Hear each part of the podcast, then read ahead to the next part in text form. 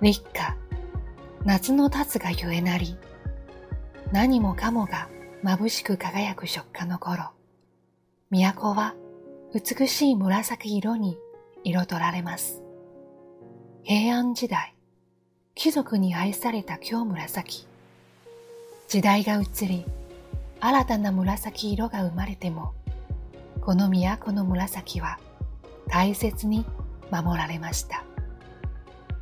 ここで生まれ、ここにしかない色だからこそ、誇りを持って受け継がれてきたのかもしれません。昔、単語の節句は、勝負で汚れや役を払う行事でした。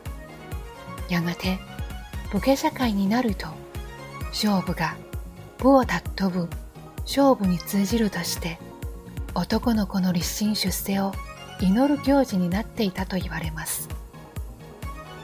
子供たちの健やかな成長を願う親心が新たな節句を生み出したんですね。芽吹いた命が光を受け天地に青々と満ち始めました。京都には24の季節があります。